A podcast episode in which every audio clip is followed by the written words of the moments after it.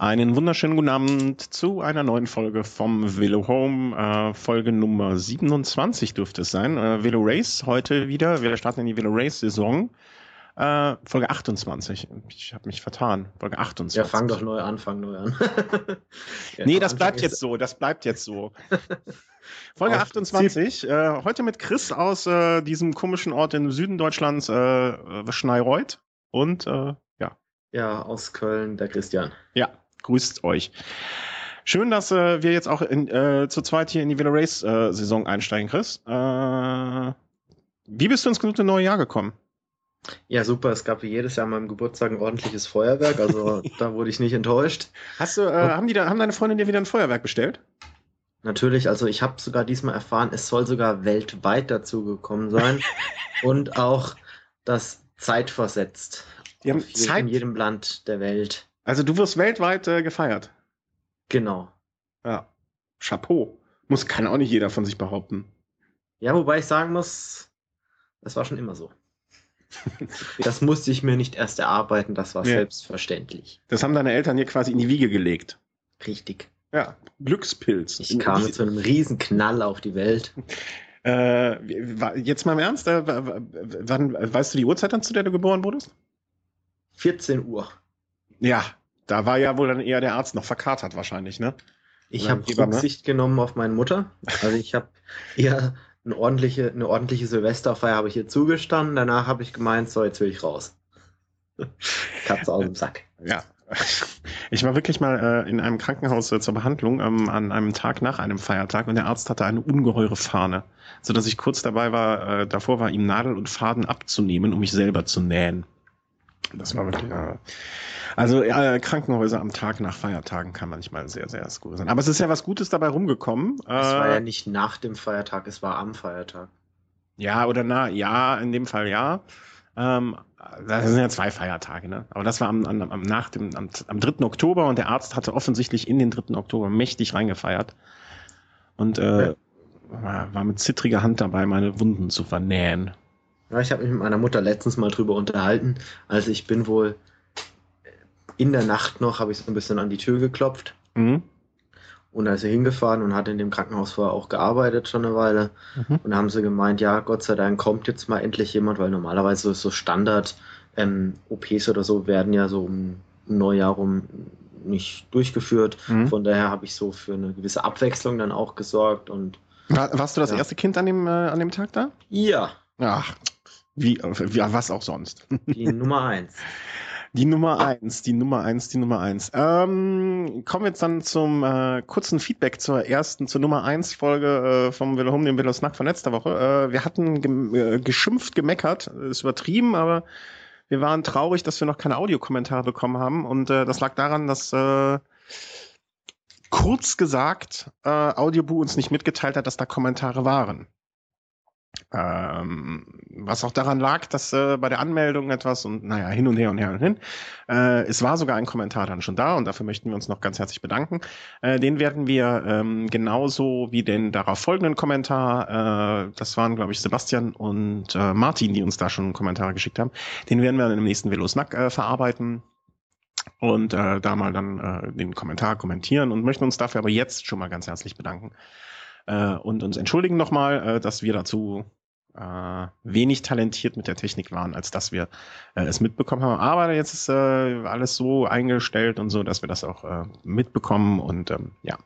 Ihr könnt also auch gerne hier jetzt zu dem, was wir äh, erzählen, dann uns äh, audiomäßig was um die Ohren hauen oder uns loben oder oder oder oder.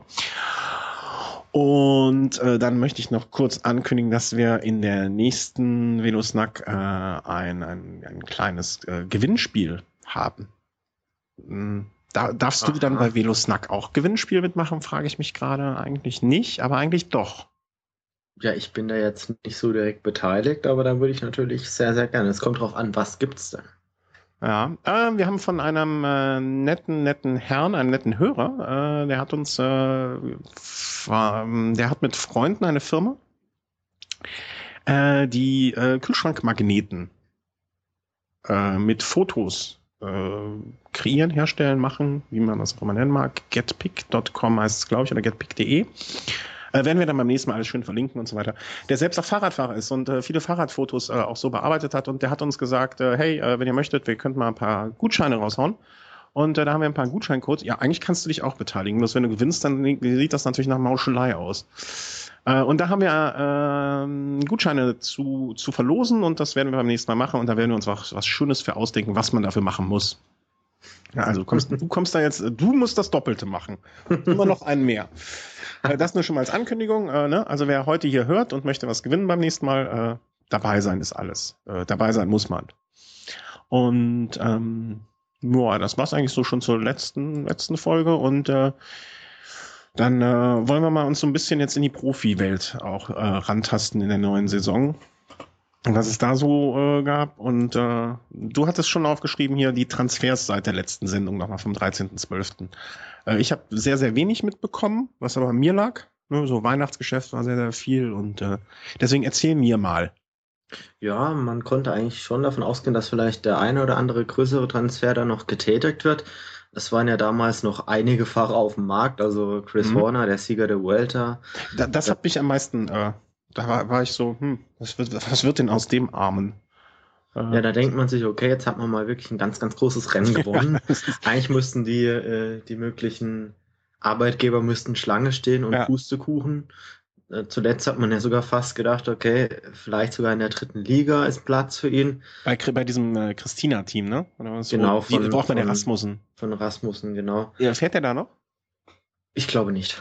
Also, nee, ne? also hundertprozentig sicher bin ich mir gerade nicht, aber ich gehe fast zu 99 Prozent davon aus, dass er da nicht mehr fährt, nein. Ja, ich, ich habe das auch nur so am Rande mitbekommen, aber es, ich, ich, glaube, wir, ich glaube, wir hätten es mitbekommen, wenn er da fahren würde. Einfach. Ja, nee, es wurde auch von seinem neuen Manager, also Baden Cook, auch ein ehemaliger Radfahrer, der erst letzte Saison dann seinen Rücktritt erklärt hat, also ehemaliger Träger des grünen Trikots bei der Tour de France, ähm, lange Jahre teilweise bei Orica gefahren, auch bei, ähm, bei dem Leopard Trek Team. Mhm. Oder nee, nicht bei, oh, Entschuldigung, bei, bei Saxo Bank fuhr er der ist jetzt sein neuer Manager, der hat das aber dann auch sofort dementiert, also da scheint wohl nichts dran zu sein. Es wäre ja auch mhm. tragisch als Vuelta-Sieger, ja.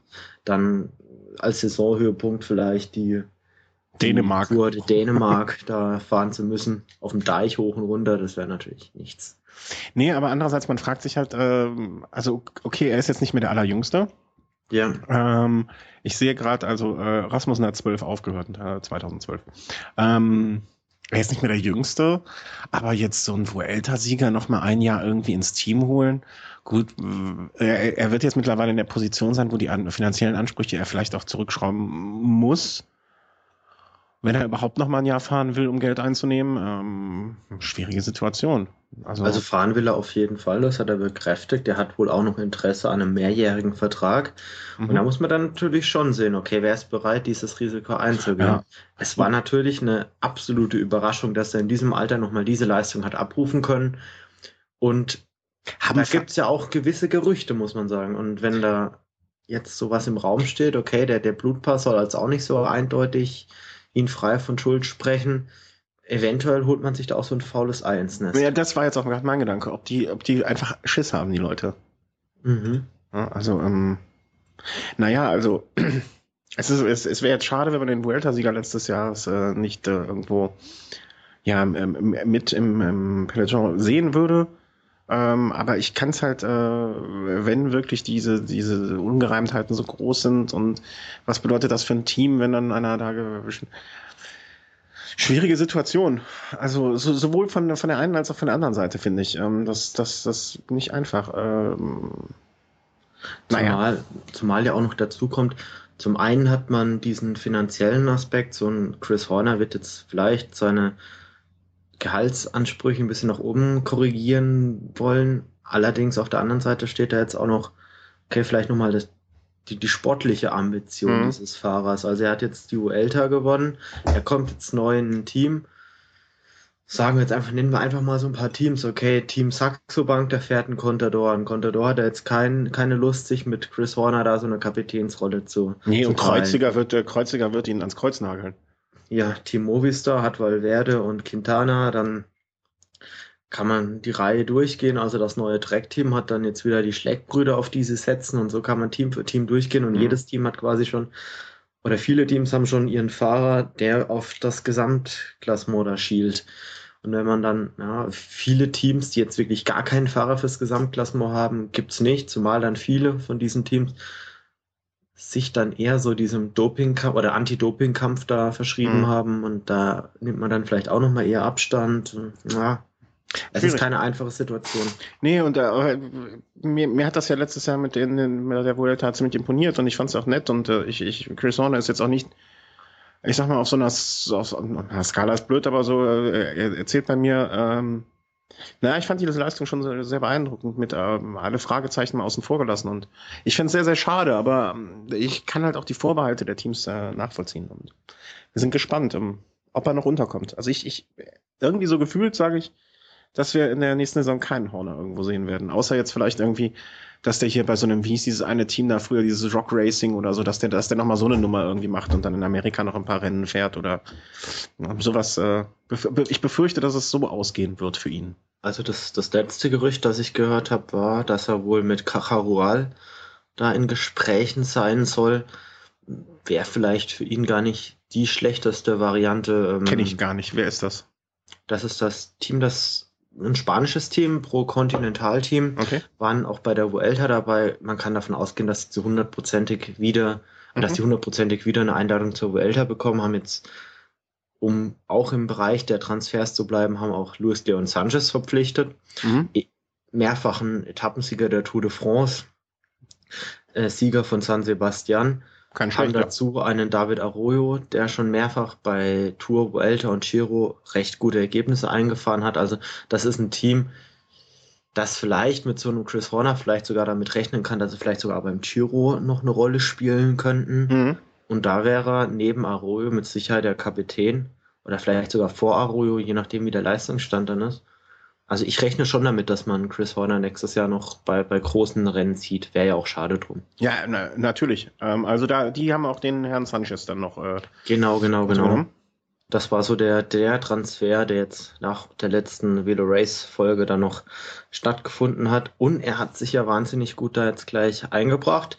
Äh, beim ersten Renneinsatz hat er gleich gewonnen. Mhm. Er ist ja bei einer Rundfahrt gestartet in, in Afrika zugegebenermaßen nicht ganz top besetzt. Allerdings muss man die Fahrer, die jetzt dabei waren, auch erstmal schlagen. Also Team Europcar stand am Start. Mhm. Auch ein Linus Gerdemann in seinem neuen genau. Team war am Start. Vierter, ne? Vierter auch der ersten Etappe und ist jetzt auch nach wie vor Vierter im Gesamtklassement.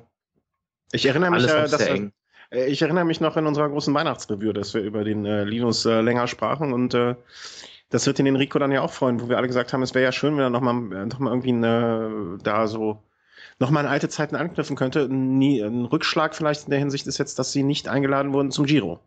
Äh, wenn ich das heute richtig mitbekommen habe. Ähm, das Team ja. ist also nicht beim Giro mit dabei. Ähm, ob sie jetzt so eine Tour wird, werden sie wahrscheinlich auch nicht fahren. Äh, also eine, bei einer Grand Tour werden wir sie wohl nicht sehen im kommenden Jahr. Ich bezweifle ja, auch. Ja. ja, vielleicht bei der Vuelta, aber das stellt sich noch heraus. Mhm. Man darf natürlich jetzt dieses Ergebnis von Linus Gerdemann jetzt auch nicht überbewerten. Also da waren jetzt vielleicht vier, fünf bekanntere Teams dabei, die jetzt auch nicht mit den, mit den besten Fahrern, also da kann man dann schon mal sagen, okay, da gibt es dann doch noch einen qualitativen Unterschied zwischen afrikanischen Fahrern und europäischen Top-Fahrern. Mhm. Ja, aber andererseits, man hat auch einen äh, Andi Schleck schon bei der China-Rundfahrt irgendwo hinten im Feld rumgondeln sehen. Äh, also ich, ich, ich freue mich auf jeden Fall, dass er mal so ein, so, ein, so ein Leben, dass man was von ihm hört, dass er ein Lebenszeichen von sich gibt. Ja, das auf jeden Fall. Also das ist ja schon mal was Schönes und äh, äh, wo du eben hier die äh, Quintanas ansprachst. Äh, was, denn, was ist denn da los wieder? Die hatte ich gar nicht, noch gar nicht angesprochen, nicht? aber ich muss sagen, äh, das verstehe ich überhaupt nicht. Also ähm, das Team Movistar weiß jetzt mittlerweile seit einigen Monaten, dass da jetzt der, der kleine Bruder von der Quintana jetzt zum Team dazustößt. Auch der, ja. der, der erste Einsatz bei der Tour de San Luis in Argentinien ist schon sehr, sehr lange quasi festgesetzt und jetzt schaffen sie es nicht, ein Visum zu beantragen, beziehungsweise das rechtzeitig beantragen mhm. oder dass es überhaupt durchgeht. Also das, das ist für mich nicht nachvollziehbar, zumal es ist ein Kolumbianer. Argentinien liegt jetzt nicht so weit weg von von Kolumbien. Also es ist jetzt, jetzt ja nicht so, dass da jetzt ein afghanischer äh, Terrorist da jetzt einreist. ohne jetzt irgendwelche Vorurteile gegen afghanische Terroristen zu haben. ja. Ähm, ja. ja, es ist einfach äh, hochgradigst unprofessionell. Ja, man weiß jetzt noch nicht, woran es liegt oder woran es lag. Es ist egal, woran es liegt oder lag, es ist einfach unprofessionell. Weißt du, das, das muss doch hinzukriegen sein. Ja, eigentlich schon, ja. ja also Zumal man ja auch die Erfahrung hat mit Nairo Quintana, der jetzt ja auch schon eben. zwei Jahre für das Team fährt und. Das ist ja jetzt kein komplettes äh, Merkel-Sprech-Neuland für die. Ähm, das muss ja möglich sein. Was man für den einen, man muss nur eins zu eins das machen, was man vom großen Bruder vor zwei Jahren gemacht hat. Und ähm, pff, also, es gibt echt Sachen, für die habe ich wenig, wenig, wenig Verständnis. Und, ja, äh, wobei, der, der Kleine, der ist so klein, der passt vielleicht sogar in einen Koffer. Koffer. das kann, das kann durchaus sein. Ist der leicht genug fürs Handgepäck noch? Äh, irgendwie? Oh, na, das glaube ich nicht. Also ich glaube schon, dass er mindestens 50 Kilo wird er auch haben, aber klar, vielleicht haben sie einen starken Mann dabei. Hm. Äh, ich bekam gerade unser äh, kurzes Feedback zu unserem. Wir hatten, äh, das muss man kurz sagen, äh, dass wir bei Mixler äh, eben nochmal den Livestream versucht haben. Entschuldigung, wenn ich dich jetzt da reingrätsche. Ähm, da, wir hatten einen super Ton, habe ich gerade ein Feedback bekommen, aber äh, es, es ging leider nicht, äh, weil wir eine Rückkopplung hatten. Äh, wir, wir sind aber weiter dran. Ich äh, hoffe, dass ich im nächsten, ich sag mal, anderthalb Monaten äh, neue Software, Hardware hier stehen habe und dass es dann besser wird. Ähm, und äh, ja, das nur kurz, äh, Entschuldigung, wenn ich jetzt da reingrätsche, aber wir gerade diese Rückmeldung bekamen, dass wir da live waren und dass es super klang. Und aber es ging leider von unserer Seite nicht, äh, weil der Chris eine Rückkopplung auf dem Ohr hatte und deswegen ließ ich das nicht durchziehen. Entschuldigung, dass ich da so reingerätscht bin, Chris. Ja, überhaupt kein Problem. Überhaupt. Wo waren wir denn stehen geblieben? Ja, bei der Unfähigkeit. Ja, dem Handgepäck Quintana. Ähm, ja. ja, also sowas geht nicht. Also, ne, also sowas, äh, ich, ich finde immer, wenn man, äh, es wird oft darüber ge geschimpft, dass in anderen äh, Sportarten nicht so viel Dopingtests gemacht werden und unprofessionelle Dopingtests und, und, und, und, und. Ähm, und da stehe ich auch voll hinter und das sehe ich auch so. Aber man muss halt auch mal sagen, ähm, wenn man sich, da, muss man sich aber auch mal die anderen Seiten anschauen und da im Fußball wird sowas nicht passieren. Also ich kann mich jedenfalls nicht erinnern, dass ich so eine Geschichte im Fußball mal gehört habe. Oder im Basketball oder äh, Meister Geier wo noch, im Handball. Ne? Also dass äh, jemand wegen eines Visums nicht mitfahren konnte. Äh, völlig ein Unverständnis und äh, ja, nein, was soll man dazu sagen? Die ist traurig. Sie bleiben sich treu.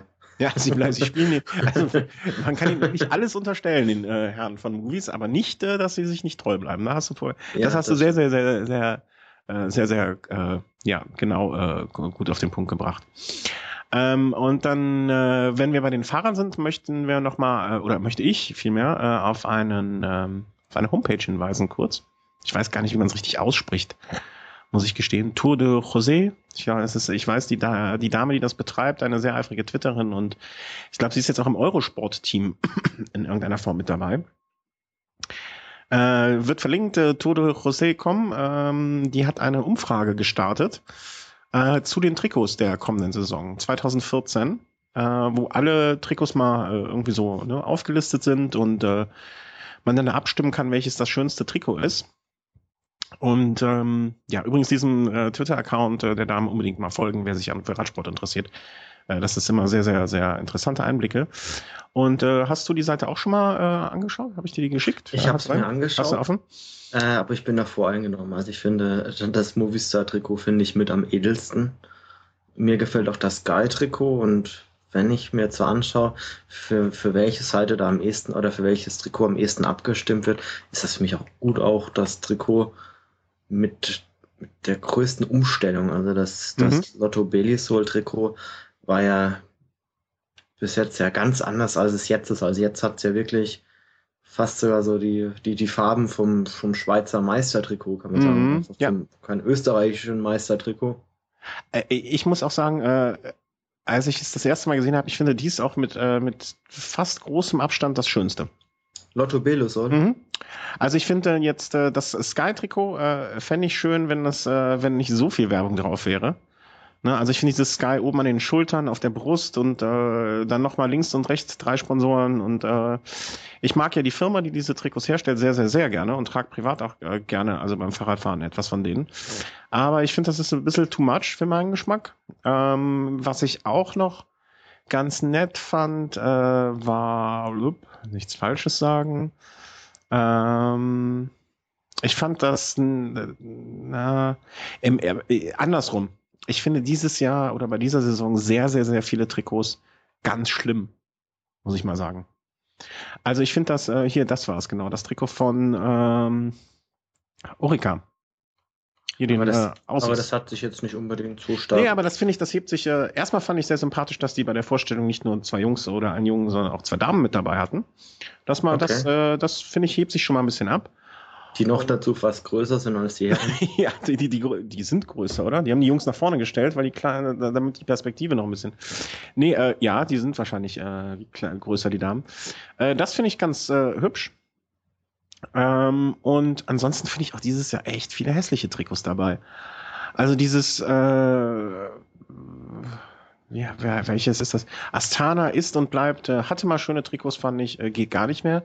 Äh, Omega Quickstep ist auch irgendwie, also die, ja, dieses, gut, ja, also da, da müsste er sich erstmal die Haare schneiden, weil vorher kennt man das Trikot nicht. Also das, das geht gar nicht. Dem hängen ja seine, sein, keine Ahnung, seine Haare hängen ihm ja bis unter den Po, das so langsam. Also das geht ja gar nicht. Also ja, dann merkt, da kommt der Bayern hier durch. Schneid dem Jungen erstmal die Haare, bevor der auf das Punkte. Fahrrad steigen darf. Nee, ey, äh, wirklich, wenn der sich die Haare schneidet, sinkt sein BMI um zwei Punkte. das, ist, das ist ja furchtbar. Okay, äh, aber das äh, reden wir jetzt mal nur über das Trikot. Also ich finde dieses sehr dominante Schwarz bei vielen auch diese Saison, also dieses schwarze Trikot von äh, Belkin müssen wir wahrscheinlich nicht drüber reden, gefällt dir eh nicht. Ähm, äh, Lampre finde ich halt immer dieses Rosa per se ein bisschen schwierig und auch diese Schrift finde ich nicht sehr schön. Ähm, und äh, am allerschlimmsten muss ich ehrlich sagen, obwohl ich das Team ja äh, gewisse Sympathien für hege, das Track-T-Shirt geht, äh, Track-Trikot geht gar nicht. Das ganz schwarze. Ja, ja, mit dem einen weißen Arm noch oben. Wenn es wenigstens äh, auf beiden Seiten schwarz wäre oder auf beiden Seiten weiß. Ähm, da, da, das, das wirkt auf mich immer so, als hätten sie ein paar Leute, die nicht links und rechts unterscheiden können. Und da müssen sie immer sagen, fahr zur linken oder zur rechten, äh, fahr zur schwarzen oder zur weißen Seite. Und das Shimano, äh, das äh, Giant Shimano sieht ein bisschen aus, als wäre das irgendwie so ein äh, englischer Fußballspieler aus der dritten Liga. Der Japse. Das ist ja jetzt unabhängig davon. äh, der Herr in dem Giant Shimano. Ja, aber der wurde wegen Shimano, musste da jetzt halt. Ja, aber das Trikot einfach. Ne? Also, und Europcar ist wie immer. Also, die erfinden das äh, Rad jetzt nicht neu. Äh, das ist okay, aber auch nichts Besonderes. Aber man erkennt es äh, aufgrund des Grüns wenigstens immer wieder. Also ich dachte ja wirklich, als ich dieses Track-Trikot gesehen habe und mir das Gesicht dazu angeschaut habe, oh mein Gott, ist jetzt Garen Thomas zu Track gewechselt. ja, und ich dachte, als ich das Movie-Star-Trikot gesehen habe, äh, was haben sie denen zwei denn erzählt, dass sie jetzt äh, bald äh, bei, äh, keine Ahnung, in welchem Fernsehfilm die mitspielen sollen? Man sieht ein bisschen aus, als würden die irgendwie für so ein Filmplakat posen. Äh, der Herr Quintana und äh, Valverde. Und also ich muss sagen, ich, ich stehe ja der Val Und der Valverde hat sein BMI jetzt wirklich durch Haarausfall auch noch versucht zu senken, ne? Also da, da kommt auch nichts mehr. Oder? Ja, nee, aber mein Gott, kann er nichts für. Nein. Also generell finde ich die Farbzusammenstellung immer noch sehr, sehr schön. Ich stehe ja eher auf so dunklere Töne und so dunkelblau ist so, so mit so meine Lieblingsfarbe. Was jetzt neu ist, soweit ich das beurteilen kann, ist so, so dieser Glanzeffekt. Ja.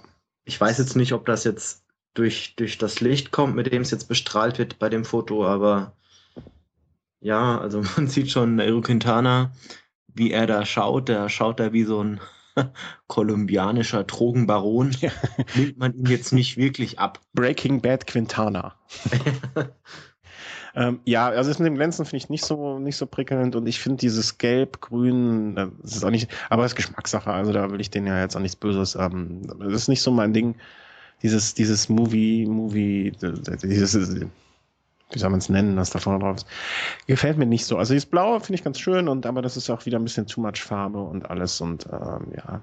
Aber es ist okay. Also es ist. Äh ich finde es ich find's nach wie vor überraschend oder erstaunlich, dass Valverde keine spanischen Meisterstreifen am Trikot hat. Und das ist so eine Frage, die ich ist mir das, eigentlich seit mehreren Jahren stelle, weil ein Purito Rodriguez hat diese spanischen Meisterstreifen beispielsweise am Trikot. Und Valverde war spanischer Meister, aber er hat die nicht drauf. Da frage ich mich auch seit Jahren, warum. Das hat ihm keiner, keiner gesagt, dass der es darf. Doch, doch, pass auf. Ähm, er hatte auch schon mal ja, der vergisst das. Trikot, das spanische Meistertrikot, das hatte er 2008 dann bei der Tour an, also auch die Auftaktetappe gewonnen hat.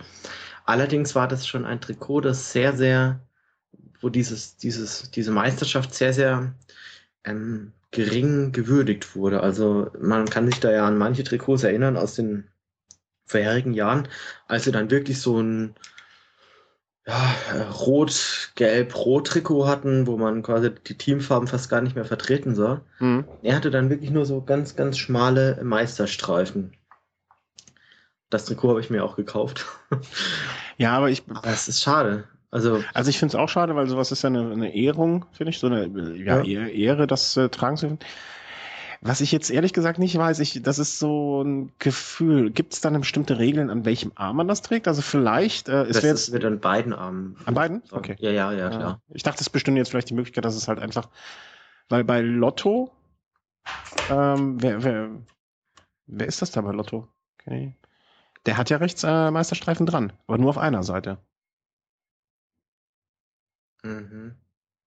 Ich also, kenne mich da auch überhaupt nicht aus, wer das jetzt sein könnte. Nee, aber ich müsste jetzt spekulieren, ob das jetzt. Naja, er ist sehr fröhlich. Belgier. Aber vielleicht äh, hat er, vielleicht ist es nur an einer Seite, er hat ja auch das äh, an der, an der äh, rechts oben und links unten. Ne? Ist das Jürgen Rolands? Ich habe keine Ahnung. Hm, keine Ahnung, weiß ich auch nicht. Ich muss jetzt mal googeln. Das wir ja. jetzt. Ja, mach du das mal. weiter. Ähm, dann erzähle ich mal weiter. Äh, Katusha, also äh, können wir jetzt ab, äh, abkürzen. Äh, sonst die Trikots sind eigentlich relativ unspektakulär. Das äh, Saxhoff Tinkoff hat äh, einfach gelb und blau gewechselt. Äh, was vielleicht auch daran liegt, dass der Hauptsponsor sich ein bisschen da äh, exponierter dargestellt sollte. Pass auf, es ist Jürgen Rolands. Ah, okay. Ja, und äh, der hat der hat recht oben und links unten. Vielleicht, möglicherweise hat ja, äh, Valverde ist links oben. Nein, nein. Dann, dann hätte ich aber auch gesagt, wie bescheuert ist denn der Fotograf, es dann so rum hinzustellen? Nee, nee, hat er nicht. Also mir ist das in den letzten Jahren schon mehrfach auch im Rennen aufgefallen. Also dann musst nicht. du, dann müssen wir jetzt endlich mal Geld sammeln, dass wir dich nach Spanien schicken können, dass du ihn fragst. Ja, gut, machen wir. Äh, ja, Geld sammeln, ja. ja. Ähm, Geld sammeln ist gut. Äh, auch, dass wir dann äh, das mit dem Livestream hinkriegen bald. Äh, auch Geld sammeln. Äh, aber wenn wir jetzt hier endlich mal äh, deine Spanier-Ecke aufgemacht haben, äh, dann äh, vermelden wir auch noch, dass die Vuelta-Strecke äh, eröffnet, bekannt gegeben wurde. Ja. Ja, und ähm, also da möchte ich kurz einleiten zu. von den drei Rundfahrten mag ich die Tour am liebsten, weil ich die Berge am schönsten finde und teilweise die Berge gefahren bin und weil ich die Tour ist einfach das Größte, das muss man neidlos. Das wird ja auch der Giro. Nee, der Giro äh, Organisator wird nicht sagen, die Tour ist das Größte, sondern Giro ist der Größte. Aber wenn man jetzt so 100 Radsportfans fragen würde, welche The Grand Tour ist die größte, dann wird jeder sagen, oder 90 Prozent werden sagen, die Tour. Oder 80% Ja, das vielleicht. Medieninteresse ist einfach am genau. größten. Und das stimmt. Ja, wenn man es an den Medien. Vuelta sind jetzt eher so im eigenen Land da was ganz Großes, allerdings.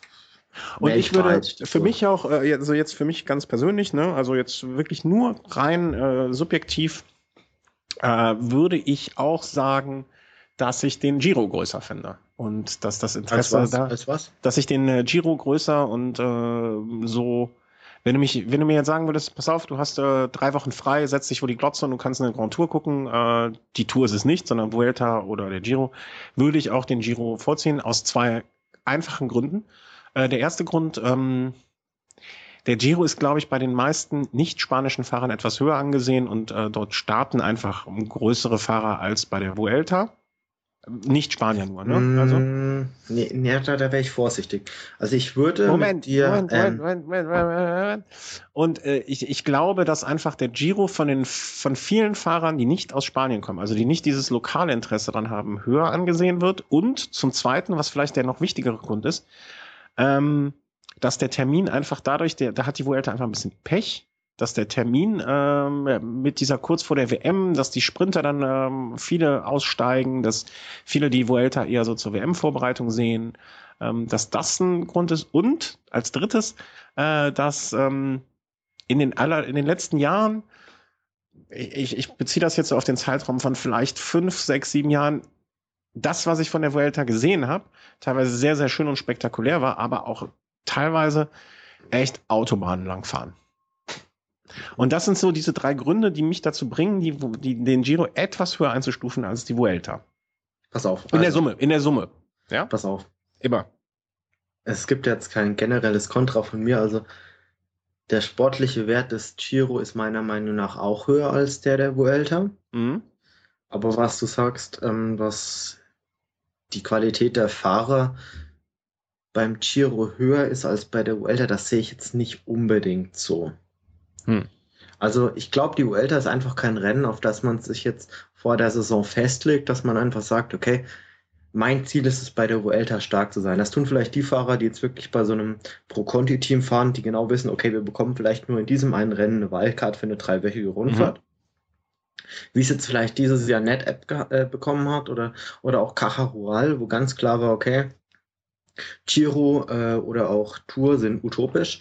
Wir bereiten uns jetzt rein auf die Vuelta vor in der zweiten mhm. Saisonhälfte. Allerdings hat die Vuelta meiner Meinung nach im Schnitt schon, was die absoluten Topfahrer angeht, teilweise so die Nase vorn, gerade im Gesamtklassement.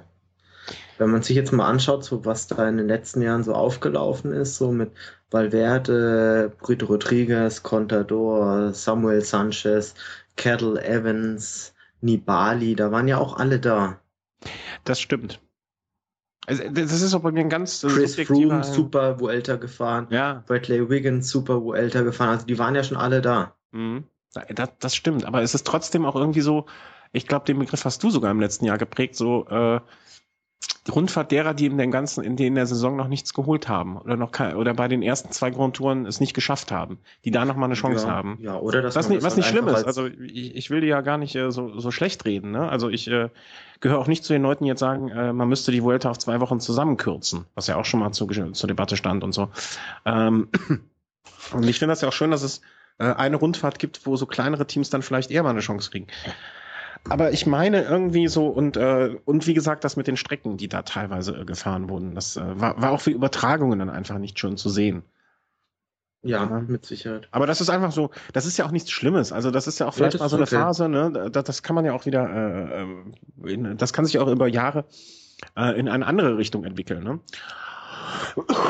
Und äh, ja, aber in der Tendenz ist halt geht's dahin, dass wenn Leute sagen, sie wollen zwei Rundfahrten pro Jahr fahren, fahren sie äh, wahrscheinlich zum großen Teil entweder Giro und Vuelta, so wie das jetzt beispielsweise nächstes Jahr äh, der Purito Rodriguez vorhat, oder, oder sie fahren Vuelta und Tour, so wie das mhm. jetzt Valverde und Contador vorhaben. Also meistens ist dann die Vuelta dann so die zweite Rundfahrt. Also, dass man Giro und Tour fährt, das ist dann doch eher selten.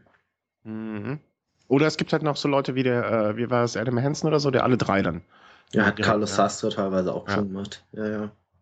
So. Da war ich sowieso überrascht.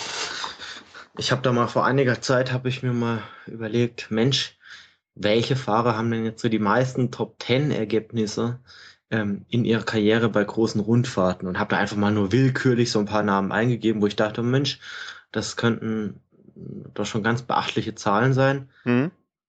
Gut, okay, wenn es um Siege geht, Eddie Merckx ganz klar ganz vorne dabei. Aber so ein Carlos Sastre hat jetzt schon wirklich 15 Rund Landesrundfahrten unter den Top 10 beendet gehabt. Okay. Wenn ich mich jetzt richtig erinnere. Also das war, das war was, was mich wirklich überrascht ja, hat. Ja, der war, hat halt nie, war nie irgendwie so richtig groß auf dem Schirm. Ja. Äh, außer dieses eine Jahr, wo er da weggestiefelt ist. Aber um jetzt darauf zurückzukommen, upsala, geht alles außer Rand und Band hier.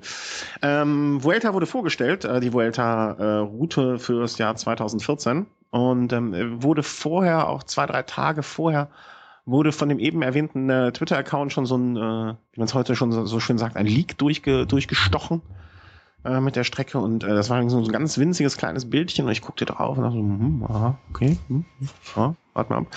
Und äh, dann wurde es äh, so richtig offiziell und ich habe mir die Strecke angeguckt und ich habe mich echt gedacht, wow, dieses Jahr freue ich mich auf die Vuelta.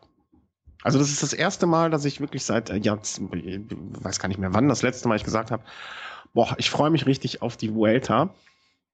Ähm, unabhängig davon, wer da startet, unabhängig davon, äh, wie, äh, wie das Feld aussehen wird im Sinne von, welche Teams da starten. Ähm, ich freue mich einfach echt da richtig drauf und äh, ich kann das auch blöderweise äh, daran festmachen, äh, dass wir vor drei Jahren äh, in Andalusien im Urlaub waren so ein bisschen rumgefahren da in der Gegend, leider nicht mit dem Fahrrad, aber einige Städte gesehen. Und als ich die äh, Liste der äh, Orte am Anfang äh, so gelesen habe und runtergegangen bin, da waren da echt massig Orte dabei, wo wir entweder äh, einen Zwischenstopp über Nacht gemacht haben oder die wir uns angeschaut haben oder einen Tag gehalten haben oder oder oder. Und ähm, ja, deswegen habe hab ich da auch so einen persönlichen Bezug dann dazu und das freut mich wirklich ungemein. So die ersten, also in Jerez waren wir, in äh, Cadiz waren wir, in Cordoba natürlich, in Ronda waren wir. Also so, das sind die ersten fünf Etappen ungefähr. Und äh, ja, das, äh, also ich werde mir auf jeden Fall gucken, dass ich diese, das erste Wochenende hier mit äh, äh, in Jerez und äh, dann so die ersten Etappen, da werde ich mir schon echt viel angucken und dann, äh, wie das so immer ist, wenn man in so eine Rundfahrt einsteigt und die ersten vier, fünf Tage geguckt hat, äh, dann, dann bleibt man ja auch dran. Und äh, wie du schon meintest, hier hinterher wird's dann ja auch richtig äh, die Etappe 16 mit, äh, ich glaube, vier oder fünf äh, echt fünf. schweren Dingern. Mit einer Bergankunft von einem Berg, wo ich da, da, vom, da wird mir vom Hingucken schon schlecht. Ähm, und ähm, hier auch nach Campan, nicht Campagnolo sage ich schon, nach äh, Covadonga hoch und äh, da sind echt einige Dinger drin. Äh, lustig ist, äh, die Etappe nach Ronda zum Beispiel, wenn du das so anguckst, diese fünfte Etappe, ähm, als wir nach Ronda gefahren sind, das ist so ein relativ kleiner Ort, der über der ähm, von einer Schlucht geteilt wird, wo eine Brücke drüber geht. Als wir da reingefahren sind, meinte ich zu meiner Frau schon sofort, äh, boah, ich muss mal nachschauen, ob hier irgendwann mal eine Vuelta-Etappe geendet ist. Weil das sich äh, so anbot, von der, äh, von, von wie wir da reingefahren sind, wie wir da hingefahren sind und so. Und ja, jetzt sehe ich in Ronda endet eine Etappe und die ist als äh, Flachetappe ausgewiesen. Hätte ich äh, jetzt aber auch so. Also ich habe mir die Etappen alle mal angeguckt und mhm. das wäre für mich so eine Flachetappe, ja. Ja, also nach dem, was ich da, also ich weiß nicht, wie viele Höhenmeter das sind, das kann man ja, diese, diese das ist ja immer eine Qual, was die Vuelta da an, anbietet. Ähm, da ging es aber auch schon ordentlich. Also nicht, ich hätte es jetzt auch nicht an dritte Kategorie Berg, und dann hinten geht's halt nochmal so ein bisschen runter. Aber wenn die diese Zielankunft, wie ich sie damals vor drei Jahren geplant habe, äh, so durchführen, dann wird das ein echt schönes Etappenziel. Und ähm, Cordoba, jetzt äh, den meisten ja wahrscheinlich eher durch die Schande von Cordoba bekannt. Äh, ein sehr schöner Ort, den man, wenn man da unten mal ist, auch äh, dringend besuchen sollte. Äh, da gibt's äh, kurz, kurz einen historischen Exkurs. Es gibt da eine sehr, sehr, sehr tolle äh, Moschee und zwar sind als da, da, da sind dann irgendwann äh, Moslems einmarschiert und haben einfach die Kirche, ich hoffe, das ist so richtig rum und nicht andersrum gewesen, um Gottes Willen, äh, haben, in, haben um die Kirche äh, eine Moschee gebaut. Oder das war andersrum. Haben die eine Kirche in die Moschee gebaut? Ich glaube, die haben eine Kirche, Kirche in die Moschee gebaut oder andersrum. Naja, ist Kirche und Moschee in einem Gebäude. So was ganz Großes und äh, ganz Schönes. Äh, vielleicht weiß einer der Hörer da genaues, ohne dass ich jetzt nachgucken muss. Und äh, kommentiert uns das bitte. Jedenfalls sehr beeindruckende Bilder. Vielleicht haue ich da auch ein paar einfach in die äh, Shownotes rein. Äh, Cordoba und dann äh, Cadiz auch ein sehr schöner Ort. Äh, Jerez erinnere ich nicht, aber Cadiz, ich dachte. Jerez ist, glaube ich, auch äh, Motorradrennstrecke. Ja, genau. Und auch Formel 1, wenn ich das richtig in Erinnerung habe. Dieses, äh, ja, und Strecke, aber ich weiß nicht, ob da ein Grand Prix ja, stattfindet. Aber fand, glaube ich, früher.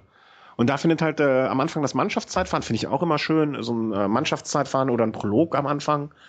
Ähm, finde ich ist immer sehr, sehr, sehr imposanter und äh, schöner Einstieg in so eine Rundfahrt. Das war letztes Jahr, glaube ich, auch, ne? Ja, die letzten paar Jahre war schon, ja. war schon Mannschaftszeitfahren zu Beginn. Allerdings ja, die Distanz, die ist natürlich zwölf Kilometer. Das ist mehr so ein Auflaufen, klar. Da, äh, ja, da geht es um Sekunden. Ja.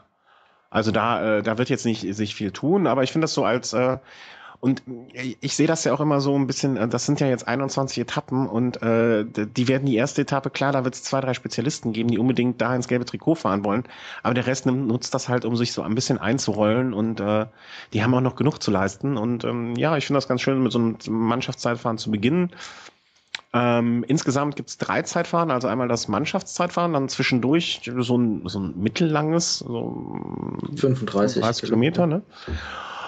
Und äh, dann, was ich überhaupt, also das, da muss ich gestehen, da habe ich aber ein bisschen verständnislos äh, dagestanden. Ähm, 10 Kilometer Mannschafts-, äh, 10 Kilometer Einzelzeitfahren am letzten Tag. Das, das erschloss sich mir gar nicht. Also, äh, was sehr, sehr ungewöhnlich ist, äh, seit über, ich glaube, 20 Jahren, 21 Jahren oder so. Das erste Mal endete der, äh, die Vuelta nicht in Madrid, sondern hier in diesem, äh, wie heißt das, äh, Pilgerort? Pilgerort ist das, ne? Santiago, Santiago de Compostela. Ja, da äh, ne, pilgern sie alle hin. Und äh, da ändert es. äh, und dann mit 10 Kilometer Zeitfahren. Also das ist für mich auch so irgendwie nichts Halbes und nichts Ganzes. Also da muss, da muss es ja echt schon sehr, sehr, sehr, sehr eng sein, äh, wenn da am letzten Tag noch was passieren soll. Also hast, hast du da irgendwie was gehört, warum das so gemacht wird? Oder gibt es da irgendwie eine Begründung? Ich habe keine Ahnung. dir sonst erschließen? Ich, ich habe keine Ahnung. Ich finde das Zeitfahren auch so ein bisschen albern. Also so die, die Herangehensweise bei den Zeitfahren bei der Vuelta ist so, so ganz anders als jetzt beispielsweise bei der Tour. Also auch wenn man sich jetzt so dieses Zeitfahren mit 35 Kilometern anguckt und auch mal so die Zeitfahren der letzten Jahre, mhm. dann ist auch in jedem mittellangen Zeitfahren immer so ein Anstieg mit drin. Ja. Also diesmal auch so ein Berg zu der dritten Kategorie, wo es mal so 400 Höhenmeter hochgeht. Ich glaube, das ist halt einfach aus dem Grund der Fall, weil man halt will, dass so diese nationalen Helden vielleicht nicht zwei, drei Minuten in so einem Zeitfahren verlieren sollen, sondern einfach mhm. auch ihre Möglichkeit auf den Gesamtsieg behalten sollen. Äh, das mit den zehn Kilometern am Ende ist natürlich Quatsch. Also wenn da jetzt jemand eine ja. Minute Vorsprung hat, kann man sich das sparen. Da kann man ja im Endeffekt, wenn man es auf die Spitze treiben will, quasi freihändig ins Ziel fahren. Ja. Auf der anderen Seite, wenn man jetzt so die Abstände der letzten Jahre sieht, äh, letztes Jahr Nibali und Horner oder davor auch mal ähm, Chris Froome und ähm, Juan José Cobo, mhm. da waren die Abstände jetzt nicht so ganz groß. Also ich kann mir durchaus vorstellen, wenn der zu der Abstand mal so bei 20 Sekunden liegt, die kann man in 10 Kilometern schon durchaus mal zufahren. Ja. Dann Wie, vielleicht hatten sie Angst, dass die Tendenz hin zu zu kleinen Abständen, dass die vielleicht sogar zunimmt und dass man da vielleicht nochmal so diesen letzten Spannungsbogen da spannen kann. Sie haben ja auch die, äh, also es ist diesmal dann, diese letzten 10 Kilometer sind natürlich komplett, also was heißt natürlich, aber die sind komplett flach.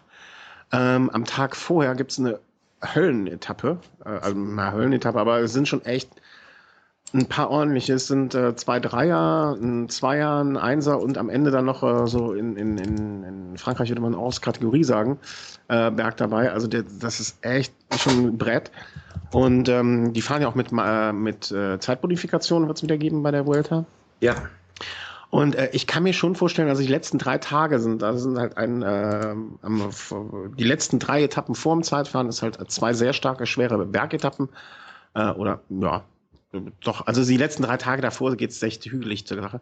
Und wenn natürlich am Ende, ich sag mal, wenn in diese letzten vier Tage irgendwie so drei, vier, fünf Leute in einem Abstand von, ich würde sogar fast behaupten, wenn einer mal richtig einen raus hat, von fünf bis zehn Minuten sind, da kann sich noch alles oder kann sich noch vieles wenden, wenn man, wenn mal ein, zwei Leute einen schlechten Tag haben und einer hat einen Bombentag, kann da echt viel passieren. Und äh, also ich glaube schon, dass die Vuelta sich in den letzten vier Tagen entscheiden wird. Aber das würde sie auch ohne diese komische 10 Kilometer Quatsch-Etappe. Und was ich auch immer finde, ähm, dass diese letzte Etappe äh, so, so die letzte Möglichkeit der Sprinter ist, sich nochmal zu präsentieren, sich dann am, am, am Etappenfinale oder am, am, im, im, am Grand Tour-Finale sich nochmal zu präsentieren. Ich finde, es ist immer sehr schön für den Träger des äh, rosa, roten oder gelben Trikots, sich da so seine, seine Lorbeer-Etappe irgendwie abzuholen. Das finde ich ein bisschen schade, dass das da so äh, hinten rüberfällt irgendwie. Ne? Also dieses, dieses Bild immer von Froome letztes Jahr oder Briggins das Jahr davor hier mit Champagner am, am Trinken da äh, so auf diesen, auf, auf, auf die Tore de Honneur zu gehen. Ähm, das finde ich immer ein sehr schönes Bild und das finde ich halt schade, dass es so dadurch auch wegfällt. Ja gut, bei der Tour gibt es das ja nach wie vor. Ich ja, ja, sehe es ein klar. bisschen anders. Also für mich bedeutet jetzt ähm, 21 Tage Rennen bedeuten für mich dann noch 21 Tage Rennen und warum sollte dann nach 20 Tagen einfach so ein Cut gemacht werden? Also von daher finde ich es eigentlich schon gerechtfertigt, dass man sagt, okay, auch auf der letzten Etappe kann da noch so, da sollte noch was passieren. Ich meine, wenn man sich jetzt an den spannendsten ähm, Tour de France-Ausgang erinnert, Laurent Fignon gegen Greg LeMond, von dem man heute immer mal wieder hört. Da war, da war die letzte Etappe auch ein Einzelzeitfahren. Mhm. Und je nachdem, also wenn jetzt so auf der letzten Etappe, lass es 30 Sekunden sein, zwischen Platz 1 und Platz 2 liegt oder auch zwischen Platz 3 und Platz 4 oder es wird ja auch unter den Top 10 wird ja noch gekämpft werden. Und wenn man da nochmal was rausreißen kann, dann ist es doch, war doch eine schöne Sache. Mhm. Ja, hm. hat beides seine Berechtigung, finde ich. Ja. Also ich ist jetzt auch nicht die Regel. Also ich gehe davon aus, nächstes Jahr wird es wieder anders laufen. Aber warum mal nicht ausprobieren? Mhm.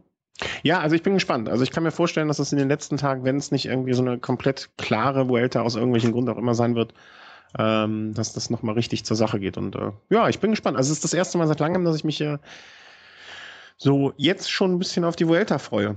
Also es, äh, also wenn meine Frau jetzt den Urlaub planen würde, würde ich zumindest die erste Woche der Vuelta versuchen, da außen vorzunehmen. Aber das darf ich jetzt nicht so laut sagen. Ja, da könnten wir doch hinfahren. Nochmal Andalusien jetzt, ich weiß es nicht. Und ich habe da, ich glaube, da ist so ein Rennen, wo ich mir schon so ein bisschen was ausgeguckt habe, wo ich nochmal nach dem Termin gucken würde, selber zu fahren, äh, ob das nicht da in den Zeitraum passt, fällt. Ja, oder zweite, Aber, dritte Woche. Äh, nee, Santiago de Compostela fahren wir hin und beten wir. Da beten wir? Da beten wir für, für, für Alejandro. Der, wenn er es nötig hat, ne? Ähm, definitiv für seine Haare. Also für einen prächtigen Haarwuchs. Richtig. äh, aber ähm, das ist ja noch, äh, wie sagt man, ferne Zukunftsmusik. Äh, aber nicht so ganz ferne Zukunftsmusik, um aus, äh, um, um aus der Schublade der schlechten Überleitungen äh, mich zu bedienen, äh, ist ja die Tour Down Under, äh, die jetzt vier, fünf Tage, ne? Am, am Wochenende startet sie. Am 20. glaube ich. 20. Ja, das ist ja so Sonntag, ne? Montag, Montag, ja. oder? Montag, ja, Sonntag Montag. da, Montag hier, oder? Hm, ja. ja. Irgendwann halt jetzt bald. Ja.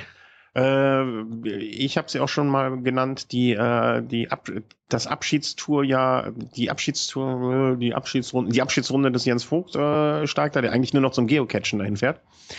Ähm, aber das erste große, größere Rennen oder das erste mit, äh, mit internationaler Aufmerksamkeit, würde ich es mal, mit großer ja, Erstes Pro-Tour-Rennen, so kann genau. man bezeichnen. Ja.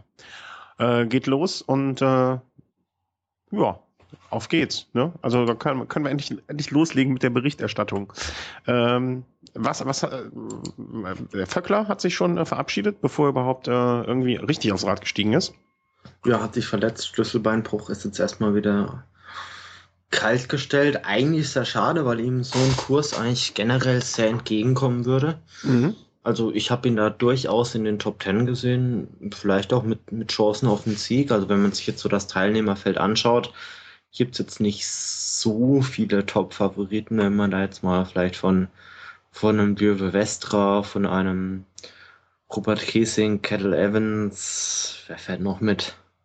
Wenn das, äh, wenn ich da kurz einhake, ähm, Kettle Evans, äh, wird das auch so ein bisschen sein Abschiedsjahr, glaubst du? Ach, durchaus möglich, durchaus möglich. Und ich glaube, dann wird er auch nochmal mit anderen Ambitionen an solche Rennen rangehen. Das Klar, also in den letzten Jahren, also ich kann mich, meine ich, dran erinnern, dass er mit Valverde zusammen schon mal die Tour Down Under gefahren ist. Ich weiß nicht mehr, welches Jahr das war. Das könnte 2012 gewesen sein. Mhm. Aber es ist jetzt keiner, der jetzt jedes Jahr da gestartet ist. Natürlich, wenn man jetzt so seine Ambitionen da im, im Juli da hat, ist es vielleicht nicht immer sinnvoll, da jetzt im, im Januar gleich auf Sieg zu fahren. Ja. Und ähm, also da, da, da habe ich so ein bisschen dran denken müssen, ähm, er wird irgendwann im Laufe des Jahres äh, so seinen Abschied bekennen, äh, be bekennen, be oh Gott, ich bin noch bei Compostera, äh, bekannt geben und äh, deswegen möchte er solche Sachen äh, nochmal abschießen. da, Durchaus möglich. Verflucht. Ähm, ja, das äh, war so eine, war in meinem Kaffeesatz, der auch manchmal recht hat. Und ähm, du siehst ihn, also du sagst, äh, er wäre so einer, ähm, von den Sprintern her wird es halt auch interessant, ne? Also. Ja, die absolute Elite ist, ja, Kittel ist, ist scheinbar dabei. Kittel ist dabei, ähm, wen hatten wir denn noch? Greipel. Genau, Greipel, äh, gehen wir mal durch. Äh, ja, bei ähm, Roberto Ferrari für Lampre, bei ähm, Movistar sind mit Rojas und Alan Lobato zwar eigentlich zwei Sprinter dabei, aber sie sind jetzt eher für mich so Leute für Platz 5, 6, 7, also jetzt nicht wirklich so absolute Top-Sprinter. Na, aber vielleicht, ich, ich denke mir mal, wenn, wenn man schon mal eine Chance sucht oder wenn man mal ein Ding abschießen will, Renshaw bei Omega ist dabei. Ähm, ja, der, der, der dann schon eher. Ne, also, also, also sowohl Rojas als auch Lobato, denen fehlt so die absolute Endschnelligkeit. Bei äh, Brown, bei Belkin? Vielleicht? Hm, ja, durchaus möglich. Allerdings ist das jetzt auch so ein Fahrer, wenn da auch nur so eine kleine Welle da vom Ziel da ansteht, dann, dann wird ja, aber das sind halt alles so Heim, Heimfahrer, ne? Also weißt du, das sind alles so Heimrennen für die und äh, da werden sie vielleicht nochmal eine Schippe extra drauflegen und das so. Ja, das mag durchaus sein. Und Äh, was ich ja auch immer, äh, nee, anders angefangen. In den letzten Tagen hat man ja mehrfach irgendwie bei in der Berichterstattung von, wie heißt es da, der, die, die, die, die Veranstaltung da unten, das Tennis-Ding, diese Australian Open. Ja. Äh, wo man in den Überschriften immer äh, Rumgeheule gehört hat, oh, so Hitzekatastrophe und Hitze sonst was und Hitze hier und Hitze da. Ähm, und dann guckt man zeitgleich mal irgendwo so in seinen, äh, seinen Twitter-Account und sieht dann äh, irgendwelche Bilder von Fahrern, die die ganze Zeit ihre drei, vier, fünf Stunden Trainingseinheiten dann noch fahren. Oder sagen wir mal, wahrscheinlich bei der Hitze äh, dann vielleicht eher zwei oder drei Stunden, aber da hat sich keiner beschwert, ne? Außer dass die vielleicht dann sagen, okay, dann stehe ich halt 6.30 Uhr auf und fahre um sechs, äh, fahre um sieben Uhr los und fahre dann mein Training. Äh, aber weißt du, da hört man kein Rumgeheule. Muss ich mich kurz aufregen. Mm, schon, wobei ich glaube, dass das Tennis dann, wenn es um einen Punkt X geht, vielleicht dann temporär intensiver ist als vielleicht Radsport. Bei Radsport hat man vielleicht eher so diese Dauerbelastung, ja. die man aber dann nach einer gewissen Zeit dann vielleicht auch gewohnt ist, ohne jetzt wirklich ähm, in den Maximalbereich reingehen zu müssen. Beim Tennis kommst du da nicht drum rum. Also wenn da jetzt ein Ball einfach mal so fünf Meter weiter aufdopst, da musst du da hinrennen. Vielleicht haben wir irgendeinen Hörer, der äh, auch Tennis spielt und der uns da mal äh, hier irgendwie uns mal Infos zukommen lassen. Mir, mich regt's halt immer auf, äh, für mich ist Sport Sport jetzt erstmal, also klar, äh, ne, ist jetzt vielleicht ein Schwimmer noch ein bisschen besser bedient oder äh, ein Segler oder sonst was. Ähm, aber da war wirklich, ich habe Überschriften gesehen, da dachte ich, mein Gott, das mal holt die Jungs da raus. Ne? Die sind ja alle kurz vorm Sterben, kollabieren und hier und dort. Und dann äh, so eine Ausdauerleistung äh, und auch äh, über Berge zu fahren, irgendwie, ähm, ne? also da, da heult halt zumindest keiner rum. Ja, aber man muss schon sagen, während, also während dem Radrennen, wenn du da jetzt im Feld mitfährst, ist es auch wahr. Dann, dann kannst du dir einfach so eine Wasserflasche einfach mal auf den Kopf auskippen. Das kannst jetzt nicht unbedingt während einem Tennismatch. Die Ach, meisten, die, die, die meisten Spieler, die meisten Spieler sind da jetzt weiß bekleidet. Kannst du dir da jetzt so eine Spielerin vorstellen, die sich da mit einem weißen T-Shirt, weißem BH da jetzt hinstellt und sich dann. Jetzt so werden wir nicht sexistisch. Du, du hast doch schon wieder Fantasien da. Äh, nein, ja, nein, das sind doch ernsthafte Themen. Also da muss man doch mal drüber reden dürfen. Also das habe ich noch nicht gesehen. Vor allem hat man da während des Spiels auch gar nicht so die Zeit. Die sitzen doch alle naselang da rum. Ja, aber da, da, da, da, machst du dich doch nicht mit Wasser voll. Ja, warum denn nicht? Da, wenn ich jetzt da Tennisspieler wäre, dann hätte ich zumindest immer einen Eimer mit Eiswasser, wo ich mal die Füße reinhalten kann oder die Unterarme. Oh, das ist aber ganz gefährlich. Weil das ist dann schon wieder so eine krasse Abkühlung. Also da ist das schon wieder. Das Beispiel lebt von der Übertreibung. Natürlich irgendwie. Also, naja, ich, ich, ich will ja nur einfach. Ich glaube einfach, dass es viel einfacher ist, sich an so eine Dauerbelastung zu gewöhnen, als jetzt wirklich so an den, den Spitzenbereich. Wir hoffen, dass wir irgendeinen Individualsportler aus dem Bereich Badminton, Tennis oder was gibt's denn noch? Naja, irgendjemand, der diesen Kokolores halt macht. Squash. Äh, Squash, ja, Squash spielen ja Indoor. Da kann es ja. auch heiß sein. Ja. Äh, wir, wir hoffen, dass wir irgendeinen Hörer haben, der uns da mal ein Feedback zu geben kann, äh, wie das so ist. Ob das berechtigt ist oder ob das einfach nur Mem sind. These 1, äh, Chris aus Bayreuth sagt, ähm, ja, das ist schon schlimmer. Mhm.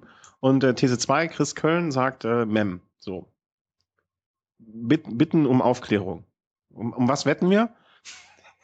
Ja, das ist ja keine Wette, weil das ist Nein, ja natürlich nicht. Repräsentatives. Ich, ich gebe morgen einen Audiokommentar mit ich, ich, ich weiß ja durchaus, dass man jetzt ja, wirklich bei, bei 35 Grad da jetzt wirklich Fahrrad fährt, dass das ganz schön schweißtreibend ist, aber man kann da so, ja, es gehört ja auch so eine persönliche Disposition da irgendwie zu. Also und das ist auch, glaube ich, etwas, was ich diesen australischen Sprintern wie jetzt einem Brown oder einem Renshaw, die sind es vielleicht dann auch eher gewöhnt. Ne? Äh, ja, das war so so krass, als ich war ähm, März. Was doch da? Was Ende März oder Mitte Ende März 2012 war ich dort. Ich kam an, kam auch so aus dem 5 bis 10 Grad kalten Deutschland ins 30 Grad warme Melbourne, also wo jetzt auch die French Open stattfinden und März ist da quasi Ende Sommer, also hatte 30 Grad. Es war der Wahnsinn, da hat man bei 30 Grad hat man wirklich noch Leute äh, wirklich in der Mittagshitze joggen gesehen. Mhm. Das war der Wahnsinn. Ich, ich, ich bin da mit T-Shirt langsam gelaufen und habe das Schwitzen angefangen. Das war unfassbar. Ich glaube, natürlich gehört da so eine äh, gewisse persönliche Disposition dazu. Also ich bin auch jemand, der gerne im, im sehr, mir kann es nicht warm genug sein zum Sport. Also ich wäre jetzt auch jemand, der lieber äh, bei der Tour Down Under fahren würde, als bei irgendwelchen ähm, belgischen Klassikern. Nein, überhaupt nicht. Also ganz ehrlich, also ich, ich fahre jetzt teilweise, also ich ziehe keine Jacke an. Wenn ich in diesem Jahr schon zehnmal eine Jacke anhatte oder äh, inklusive äh, November, Dezember letzten Jahres, wenn ich da schon zehnmal eine Jacke anhatte, war das viel. Ich, ich sag ja, das ist halt diese persönliche Disposition und äh, deswegen, also äh, dir wird dann vielleicht auch das Tennisspielen da mehr ans äh, Animieren gehen als mir. Ähm, Nö, weil ich das mit Qualität und Talent ausgleichen kann. Durch Stellungsspiel. Und, und längeren Arme. Längere Arme. Richtig. Ja. Richtig. kommen, wir, kommen wir wieder zu Welt, äh, Welt. Kommen wir wieder zu Tollanander. Ähm, dieses, äh, wenn man sich so die Route anguckt oder die einzelnen äh, Stages, sage ich schon, die einzelnen ähm, Etappen. Etappen. Das erste, diese People's Choice Classic, das ist so ein Kriterium, ja, ne? Ja, Grundkurs. Ja. Und äh, dann so, ich habe jetzt die anderen Etappen, äh, muss ich ehrlich gesagt mal so kurz überflogen, äh, mir keine großen Profile angeguckt. Ähm, das sind ja, wenn das, äh, du sagst, hast ja schon mal äh, einmal erwähnt, da gibt es diesen einen Hügel, wo die dann auch einmal mehrfach, glaube ich, drüber fahren. Zweimal, ja. Aber das ist halt mehr so, äh, die Etappenlänge ist jetzt äh, mal 135 Kilometer, mal 140 Kilometer, glaube ich, irgendwie sowas. Das ist halt dann auch der, äh, den Temperaturen äh, entsprechend angemessen und ähm, nicht nur den Temperaturen, auch so dem, dem Stand der Saison. Also genau. Also es ist so ein Einrollen, äh, so ein Frank Schleck benutzt das ja bestimmt auch dann, um sich mal ein bisschen wieder zu akklimatisieren im Peloton und äh, naja, aber es ist eine schöne Rundfahrt. Also äh, ich, ich bin da gespannt. Ähm, die Übertragungen sind dann natürlich äh, zu für uns äh, sehr schlechten Zeiten. Ja. Ähm, mal gucken, ob man das so aufnimmt und dann am nächsten Tag schaut oder wie man das. Äh, Nein, das geht nicht. Das guckt man live. Okay. Also ist gut, man muss dazu sagen, äh, meistens werden nur zwei Etappen live übertragen. Letztes Jahr waren es, glaube ich, zwei. Ähm, ich, mu ich muss sagen, 2012 das große Comeback ja des Alejandro Valverde, da habe ich auf diese äh, Vilunga Hill Etappe habe ich da wirklich geschielt und bin da wirklich nachts aufgestanden. Und dann hat er diese Etappe dann halt auch wirklich gewonnen. Das war für mich wirklich ein, eine wahnsinnige Emotion, die da freigesetzt wurde. Also das war für mich Wahnsinn. Also, Aber haben die das nicht immer auch, äh, also ich meine mich erinnern zu können, dass zumindest äh, gestreamt wurde äh, von der äh, Tour d'Ananda selbst? Nein, nein. Nein? Livestream gibt's oder gab's in den letzten Jahren immer nur eine oder zwei Etappen. Also diese Vilunga Hill Etappe ist auf jeden Fall mhm. dabei. Mhm. Zusammenfassungen gibt's, aber was Streams angeht, in den letzten Jahren zumindest nicht. Diese Velunga Hill Etappe, sagst du, das ist äh, die Königsetappe. Das ja, ist die ja, fünfte. Die fünfte, okay. Diese Pure Blonde Stage äh, wird sie da genannt. Warum auch immer Pure Blonde. Also es geht dann halt zweimal so. Ja, genau. Lass es drei da, Kilometer sein, geht's berghoch und das halt zweimal und das ist meistens so diese Etappe, die darüber entscheidet, wer jetzt wirklich gewinnt. Also es gibt da keine großen Abstände, da gibt es immer noch so gefühlt 20 Fahrer, die jetzt innerhalb von 30 Sekunden ankommen. Aber wenn man jetzt natürlich weiß, dass es bei dieser Rundfahrt Zeitbonifikationen gibt, mhm. ähm, dann weiß man, okay, auch wenn man da jetzt mal so im Rahmen von 10 Sekunden hinten dran ist, ist ein guter Sprinter oder so, dann kann man da noch einiges mhm. richten und alles sehr knapp bei der Rundfahrt. Aber äh, würde, könntest du jetzt, äh, Rick Zabel ist übrigens auch dabei, sehe ich gerade. Also äh, schön, dass er sich da jetzt äh, sein erstes Pro-Tour-Rennen oder großes, äh, ja doch, erstes Pro-Tour-Rennen ähm, mit direkt neben einem Kendall Evans, ist ja auch nicht äh, ganz so schlecht. Ähm, aber jetzt einen Favoriten, könntest du einen Favoriten jetzt schon so ausmachen für das einen? Überhaupt nicht, oder? Also ich pff, hätte keinen blassen Schimmer. Also ich, äh, ob das jetzt ein Sprinter nochmal macht. Äh, nee, Sprinter überhaupt nicht. Die Sprinter, nee, nee, nee gar nicht. Na, aber wenn die mit Zeit Also, also die, die Leute, die ich jetzt vorhin genannt habe, vielleicht so ein Vestra, wenn er nochmal an diese Paris-Nutzer-Form von 2012 anknüpfen kann, dann wäre er ein Kandidat. Ein Kettle Evans wäre ein Kandidat. Es wären auf jeden Fall alles Leute wären Kandidaten. Äh, alle Leute wären Kandidaten, die diese Vilunga Hill-Etappe abschießen. Also, dass da jemand gewinnt, der jetzt wirklich auf dieser Etappe da nicht in den Top Ten ist, das ist für mich jetzt erstmal nicht vorstellbar. Okay. Ähm, okay, wir hauen jetzt einen Tipp raus, jeder, damit wir nur irgendwas getippt haben um hinterher dem anderen auszulachen, dass er richtig lag. Wer sagst du gewinnt? Sag, sag, wir sagen zwei Namen. Und ich lehne mich weit aus dem Fenster, sage ich jetzt auch schon. Mm, lass mich nochmal ganz kurz durchgucken. Ja. Ähm, dauert echt nicht mehr so lang. Also Vöckler wäre zuvor für mich echt ein Kandidat gewesen. Aber ich sag ähm, Richie Port und Diego Ulisi. Verdammt. Port wäre auch mein Tipp gewesen. Ähm, ich sag Port und man möge mich dafür schelten. Ich glaube, dass Frank Schleck auch sehr weit vorne landen wird. Okay, ja, das ist durchaus ein legitimer Tipp. Du sagst, dass mein Tipp nicht komplett blöd ist? Nö. Das müssen wir aber, also auch, mal, müssen wir aber auch beim Kalender festhalten hier irgendwie. Den sehe ich schon auch möglicherweise in den Top Ten. Also, äh, eingeloggt unsere Tipps äh, für, die, für die Tour Down Under. Äh, wir freuen uns über jeden, der ähm, mit uns mittippt. Wir, wir sollten. Wir, wir, müssen mal irgendwann so eine Art Tippspiel, vielleicht irgendwie sowas wie Covadonga. Wir haben ja eine Covadonga-Liga gegründet, aber das ist immer so, so, so doch kompliziert und für Leute halt, die sich damit noch nicht so beschäftigt haben, ein bisschen schwierig. Da, da müssen wir, da machen wir nochmal vor den äh, die ersten Klassiker. Das ist ja der Einstieg in die Covadonga-Saison, ne? Immer gewesen. Ja. Da erklären wir das nochmal ganz genau. Äh, da, da, da machen wir mal so, ein, so eine Viertelstunde, 20 Minuten Special. Erkläre ich das mal, wie das funktioniert. Ja, am besten erklärst du das. weil das ist dann die, die, die Musteranleitung zum Abkacken. Das ist die Musteranleitung zum Spaß haben und äh, Spaß haben dabei.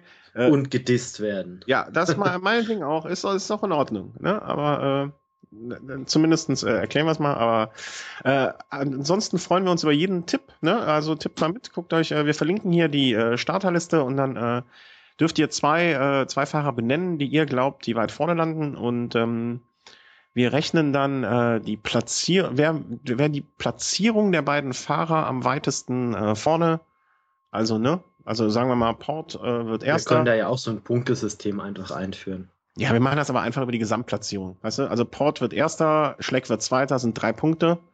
Hab ich drei Punkte und wer am wenigsten Punkte hat, hat gewonnen. Ja, und du hast Port und wen hattest du noch getippt? Ulysses. Ulysses. Äh, Port wird erster und Ulysses wird äh, dritter, dann hast du vier Punkte und bist dann hinter mir natürlich. Natürlich jetzt nur bis zu dem Punkt, wo jetzt vielleicht irgendwie rauskommt, okay, Ulysses wurde von einem Auto überfahren. Ja, dann, dann, dann, dann, dann, also das Schicksal ist nun schlimmer, als äh, den Tipp zu verlieren. Oh mein Gott, hätte ich einen Holländer genommen. Dann hätte ich mich über beides gefreut. Nein, nein. Wir freuen, uns, wir freuen uns nicht, dass irgendjemand was Schlechtes passiert, wenn er sein Fahrrad nicht findet morgens und deswegen nicht zum Start kommt. Da könnte ich mich drüber freuen, aber nicht über einen Unfall. Nee, also, das, das ist auch nein, sportlich natürlich nicht. Und diese Aussage muss ich mich natürlich distanzieren. Ja, ja, ja, ja. Okay, dann war es das äh, von uns zur Tour Down Under äh, die obligatorische Frage am Ende. Äh, wie steht's ums Training? Ja, dadurch, super, oder? ich in der Endphase meiner Masterarbeit bin, ja. muss ich zu meiner Schande gestehen, dass ich aktuell relativ wenig Zeit habe, um Fahrrad zu fahren. Die paar Kilometer, die ich pro Tag fahre, die fahre ich Vollgas. du kannst ja auch gar nicht anders, oder? Ich kann nur Vollgas. Ja. Das stimmt aber echt. Ist aber auch voll geil. das ist super. Ähm, voll Spaß, aber nee, also ab Februar schaut es ein bisschen besser aus. Dann kann ich auch wirklich sagen, okay, ich nehme jetzt wirklich Zeit, aber aktuell, wenn ich mich da aufs Rad setzen würde und einfach fahren würde, da hätte ich ein schlechtes Gewissen. Ja, es gibt auch Dinge, die gehen im Leben vor. Das, äh, dafür sind wir ja nur äh, Spaßesfahrer. Okay, dann äh, würde ich sagen, machen wir dicht, oder? Ich yep. habe alles durch. Jupp. Jupp. Äh, möchten uns äh, ganz herzlich bei euch allen bedanken, die jetzt zugehört haben. Äh, wir versprechen, spätestens mit der neuen äh, Hardware wird es besser äh, mit dem Stream. Äh, vielleicht beim nächsten Mal nehmen wir uns noch ein bisschen mehr Zeit vorher und testen dann noch mal ein bisschen rum, aber Mai, es hat halt nicht sollen sein. Wir sind nicht, äh, also ich zumindest nicht so ein Technik-Gott, äh, wie Markus es ist. Und äh, Chris hat andere Sachen im Kopf im Moment. Ja, und ich bin auch ein Technik-Depp. Na, du bist, das habe ich ja schon zurückgezogen, die Aussage. Das, das ja, habe ich ja schon äh, relativiert. Aber ja, sagen wir mal, sagen wir mal so, bis zur Mallorca-Challenge oder bis kurz davor, wenn er noch wirklich ähm, auf dem europäischen Boden dann wirklich die Saison beginnt, da sollten wir das im Griff haben. Wann, äh, wann startet die Mallorca-Challenge? 9.2. 9. Das könnte eng werden, es könnte aber auch klappen. Mit der neuen Hardware bis dahin. Das äh, müssen wir mal gucken. Also, bisschen. Aber äh, wir, wir werden es auf jeden Fall nicht äh, jetzt irgendwie so aus dem Auge verlieren. Äh, da möchten wir schon äh, dranbleiben und dass auch der Velo Home, äh, Velo Snack und der Velo Race beide im Livestream kommen, äh, sodass ihr euch beteiligen könnt. Und ähm, ja, machen wir dicht und äh, vielen Dank fürs Zuhören. Vielen Dank, äh, dass ihr uns eure Zeit schenkt und äh, wir freuen uns auf alle Tipps zur Tour Down Under und ähm, macht es gut, gehabt euch wohl und immer schön Fahrrad fahren. Und Tennisspieler bitte melden. Ah ja, und Tennisspieler bitte melden. Und Tennisspielerinnen und äh, dann sagt mal, äh, gebt mal ein Feedback dazu. Vielen Dank und äh, okay. ja, ein schönes Wochenende. Ebenfalls. Ciao, ciao, danke.